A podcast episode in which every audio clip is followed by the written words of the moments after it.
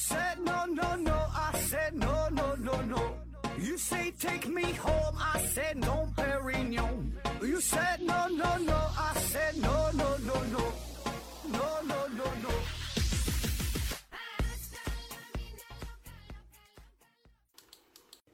拼命探索不求果，欢迎您收听思考盒子。本节目由喜马拉雅平台独家播出。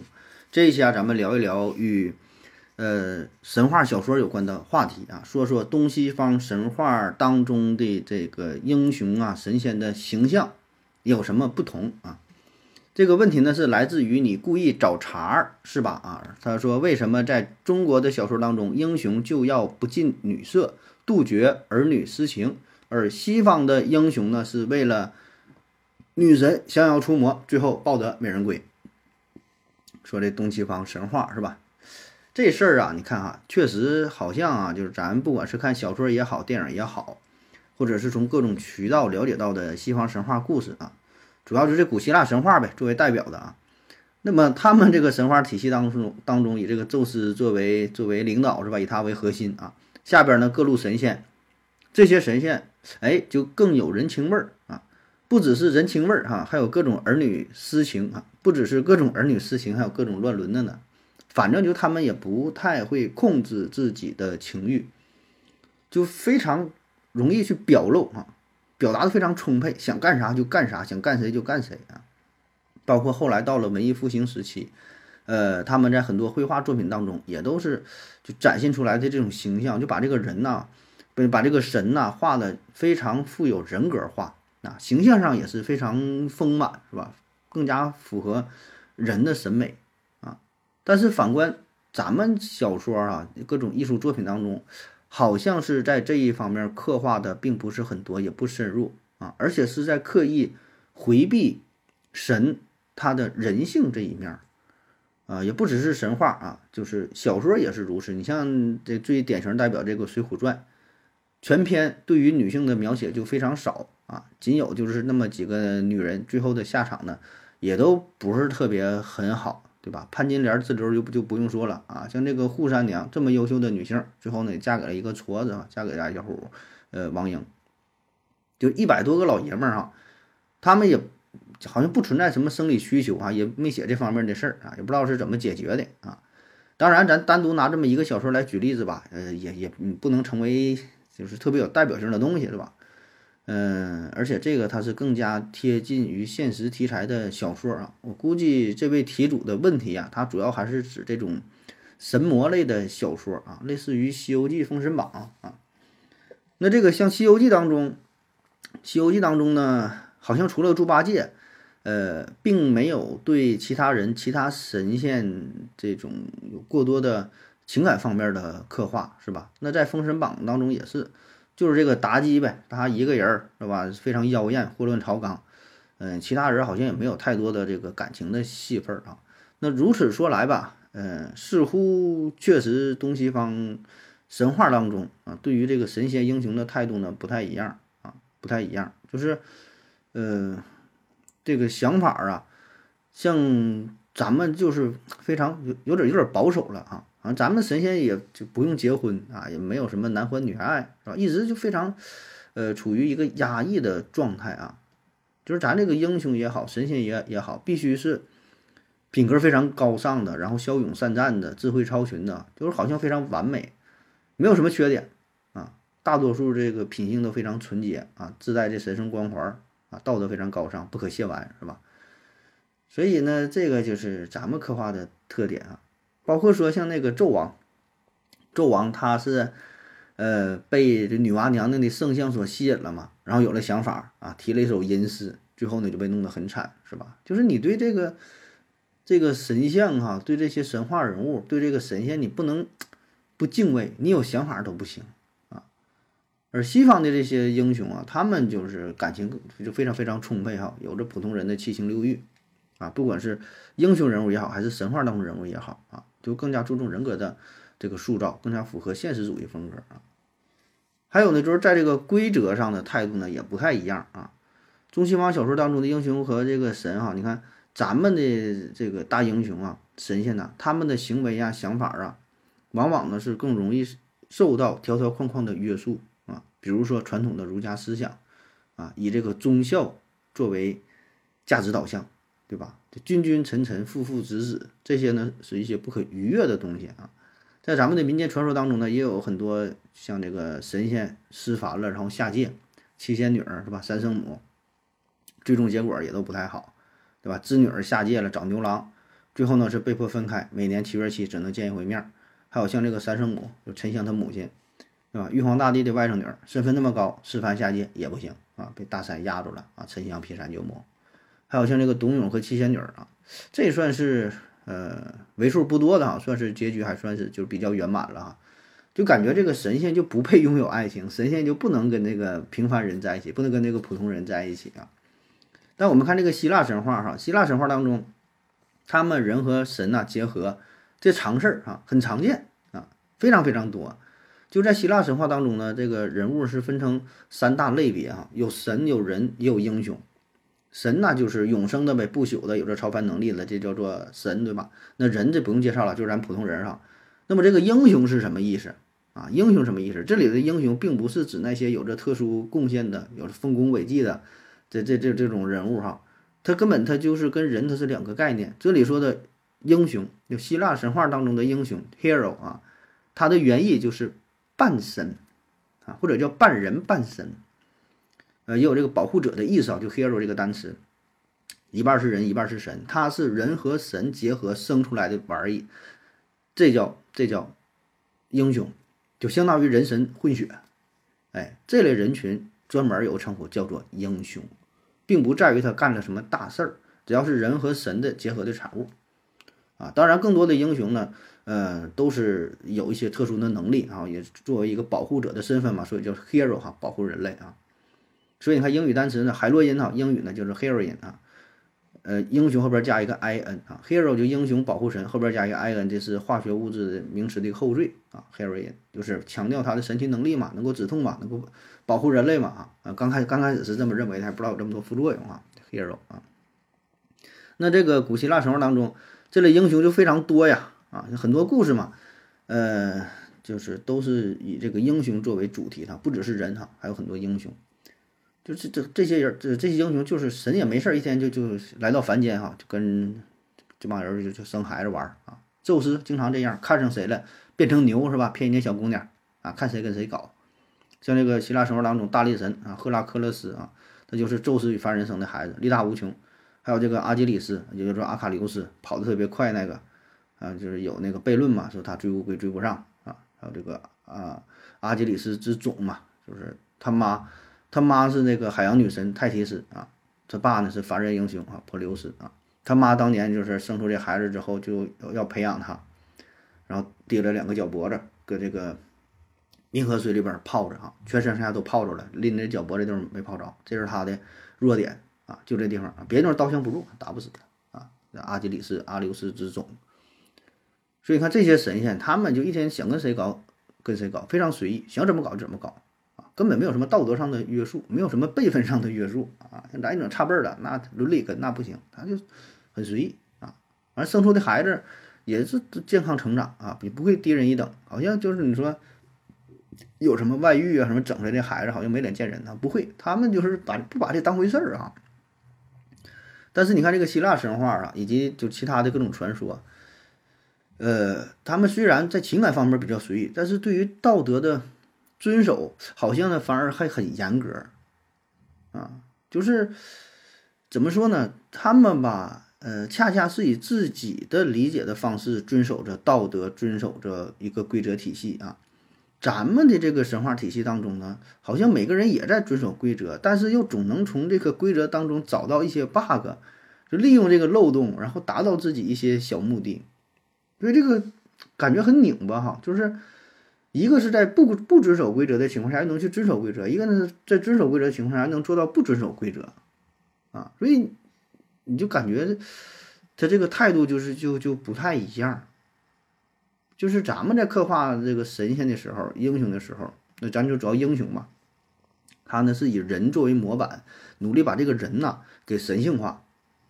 然后呢，西方呢他们在刻画这个神的时候呢。是真的是给他赋予了一个神的形象，然后努力把这个神呐在进行呃人性化的描写啊，一个呢是把人神化了，一个是把神人化了啊，所以带来的感觉呢就是完全不同的啊。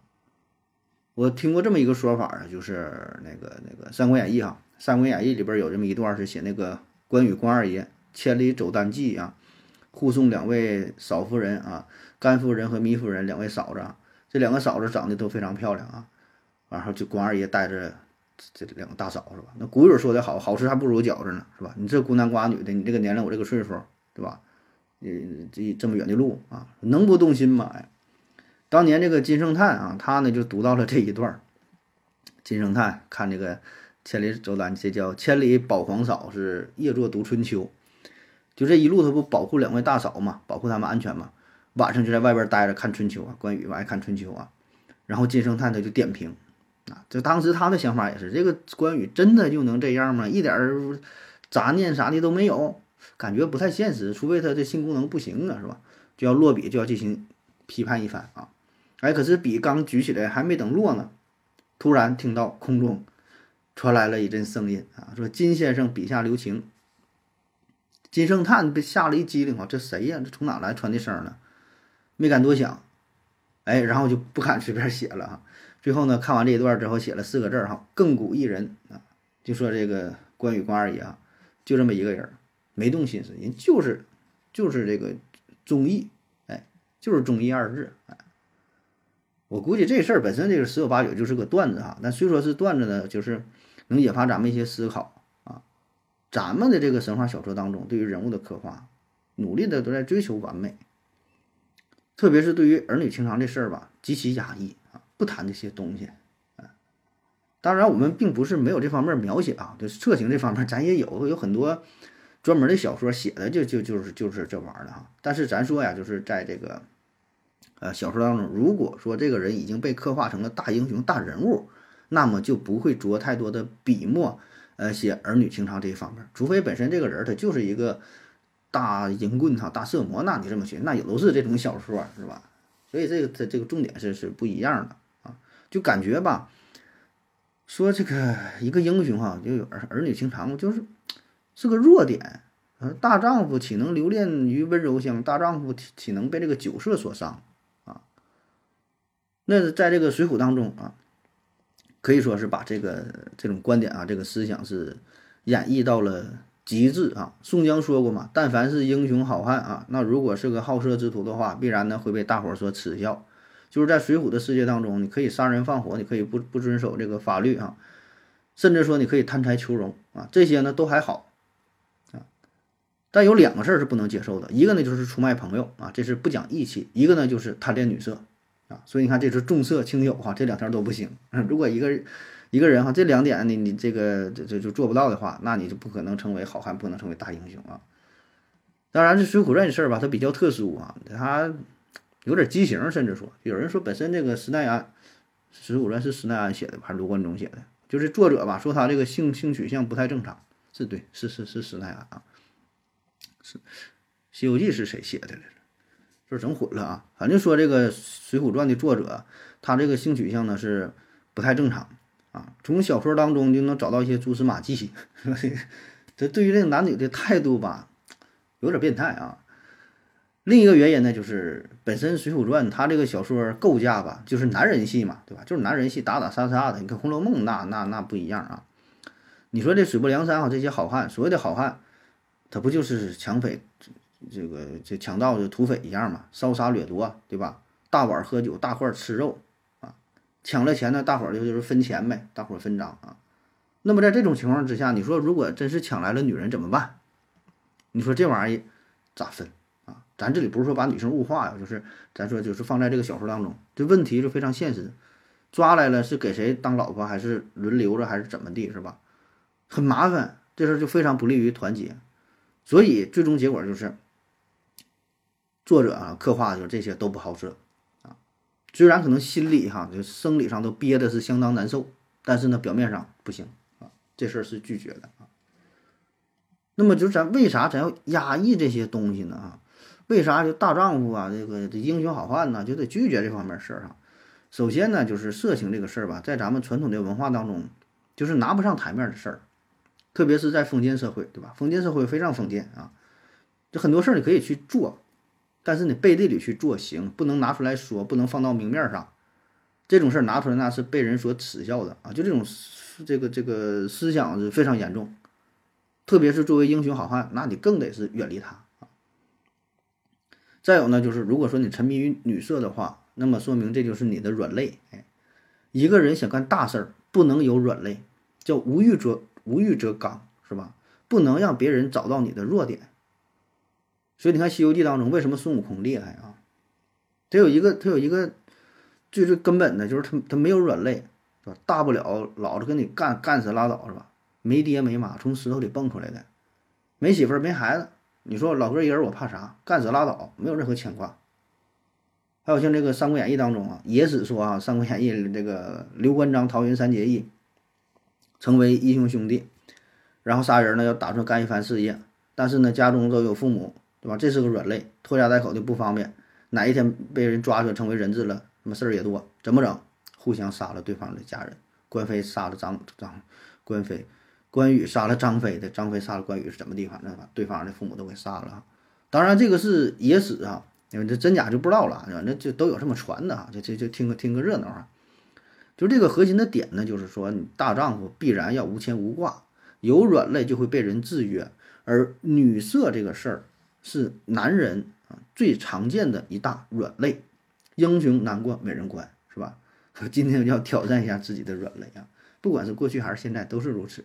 不管是小说当中还是现实当中，都是，对吧？这是一个最大的软肋了啊！还有一点呢，就是女人呐，她很耽误事儿啊。古语讲嘛，“红颜祸水”啊。当然，这不代表本节目观点啊，这就是老话嘛。那聊聊到这儿了哈，“红颜祸水”啊。比如说夏朝的那个一位妃子啊。叫做叫做叫莫喜啊，莫喜啊，她呢是嫁给了桀呀，桀就是桀桀纣啊什么这些是吧？都是都不太好的不太好的皇帝啊。桀呢就是纵情声色，肆意妄为，不理朝不理朝政，一天呢就跟这莫喜俩人搁那块儿扯啊，最后就就灭亡了嘛。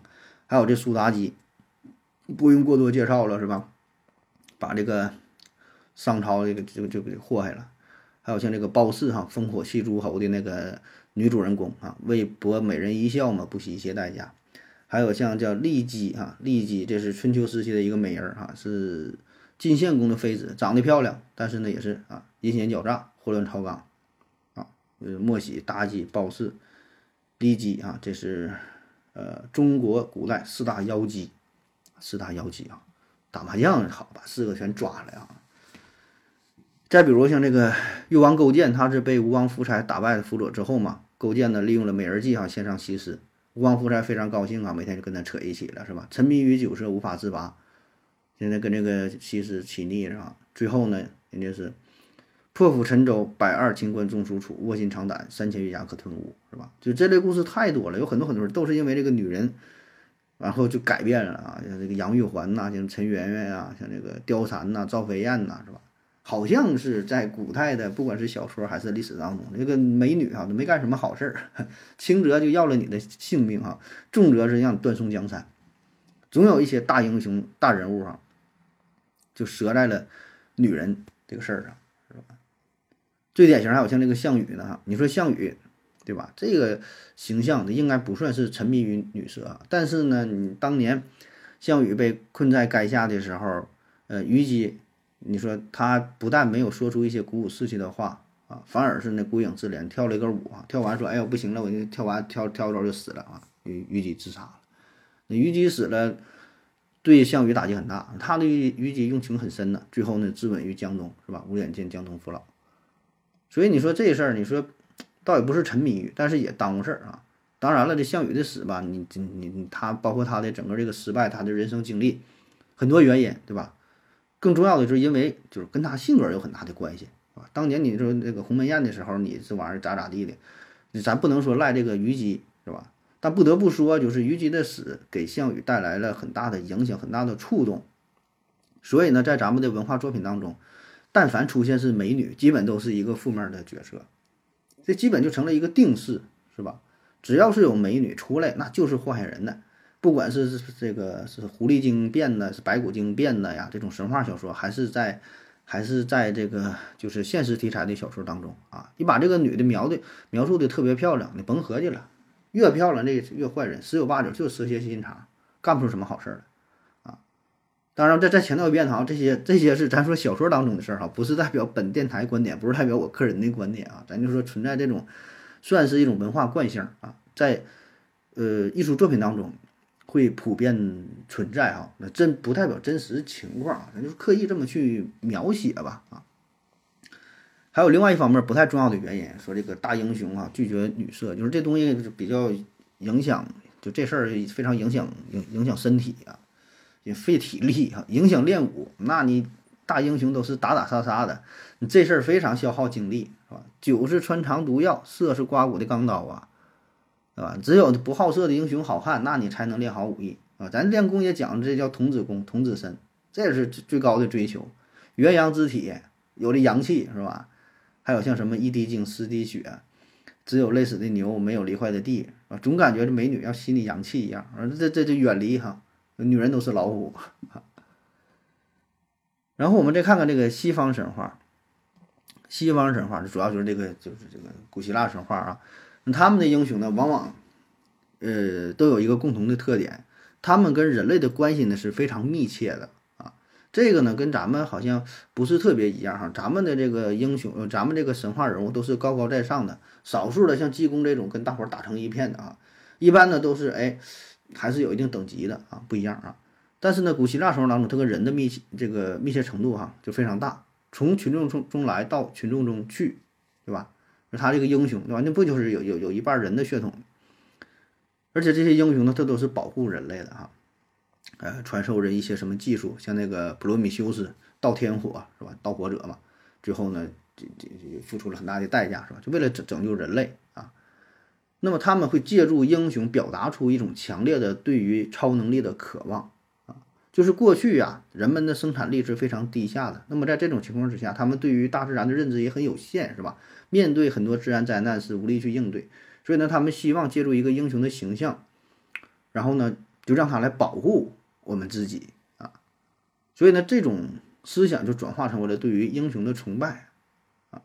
当然，咱们也会有，但是咱们这个崇拜呢，就是把它想的太高了，离咱们非常远，所以咱只能是祈求的态度，像祈求龙王下雨啊，什么雷公电母啊，对吧？神仙一出来了，那都得是给跪拜，是吧？这这这这三叩九拜的。但是呢，西方可能这一点呢就就差一些啊，他们会把他这个英雄给神化，但是呢，感觉他离我们人类呢又非常近啊，不是那种遥不可及的啊，所以这个西方呃神话史观当中，就是他们也会更加重视生命，重视自由，重视重视这个价值的创造啊，这个是他们的关键词啊。这些英雄要做的事儿呢，就是他们也是在保护人类啊，就是。嗯，更加贴近于人们的这个生产生活，啊，跟大伙儿呢打成一片啊。咱们的观念呢，就是这个头可断，血可流啊，但是气节不能丢啊。就咱们这个英雄，咱们这个神仙呢，必须保持一个呃高高在上的形象啊。但是呢，西方好像这点跟咱们就就就不一样啊。他们也可以有自己的一些一些个性啊。呃，古希腊有一个非常经典的战役，叫做特洛伊战争，哈，打了整整十年啊。里边有个典故，就特洛伊木马啊，咱是说这个木马病毒就从这来的嘛。打仗打不过怎么办？哈，送了一个大木马，木马非常大，木马肚子里呢就藏了人啊。然后呢，里应外合这这一打哈，这个叫特洛伊木马。那这个特洛伊战争是啥？能打十年？原因很简单，就是为了争夺一个非常漂亮的女人，叫做海伦啊。为这一个娘们儿打架，咣咣干两双方干十年。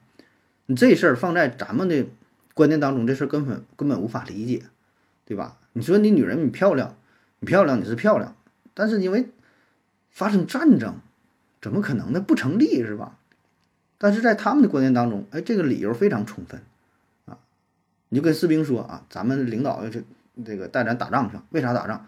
要争夺全世界最漂亮的女人，去不去？大伙儿都去，对吧？很有道理，这是你在追逐爱情啊！咱们要成人之美。对吧？打就去，有一个非常非常明确的目标，所以这个就是他西方神话当中啊，他这个英雄的特点，他们相对来说就个个性是非常强啊，也有很多的自身的缺点所在啊，然后呢更加富有开拓的精神，注重人性本身的思考和探索。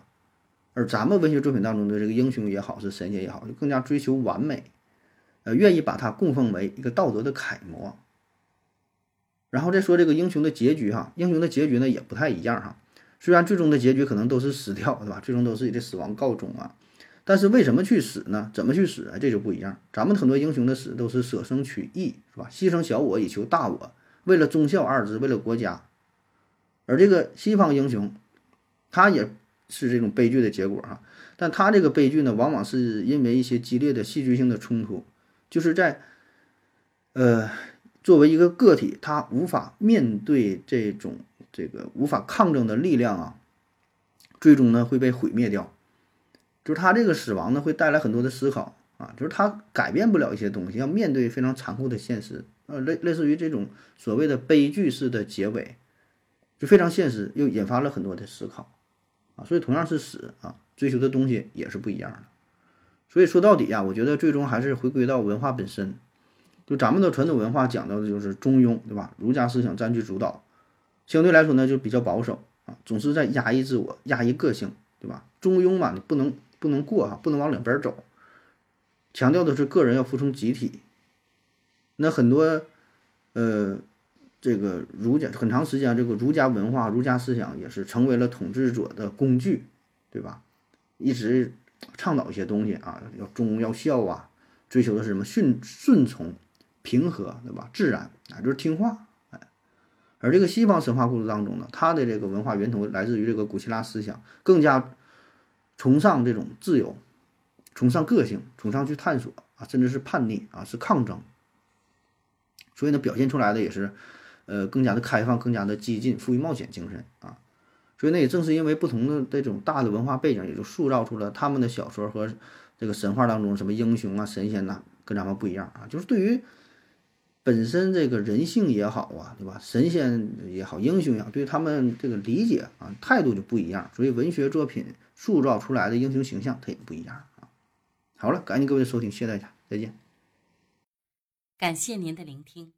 如果您也想提问的话，请在喜马拉雅平台搜索“西西弗斯 FM”，在最新一期的节目下方留言即可。欢迎您的参与，我在这里等你哦。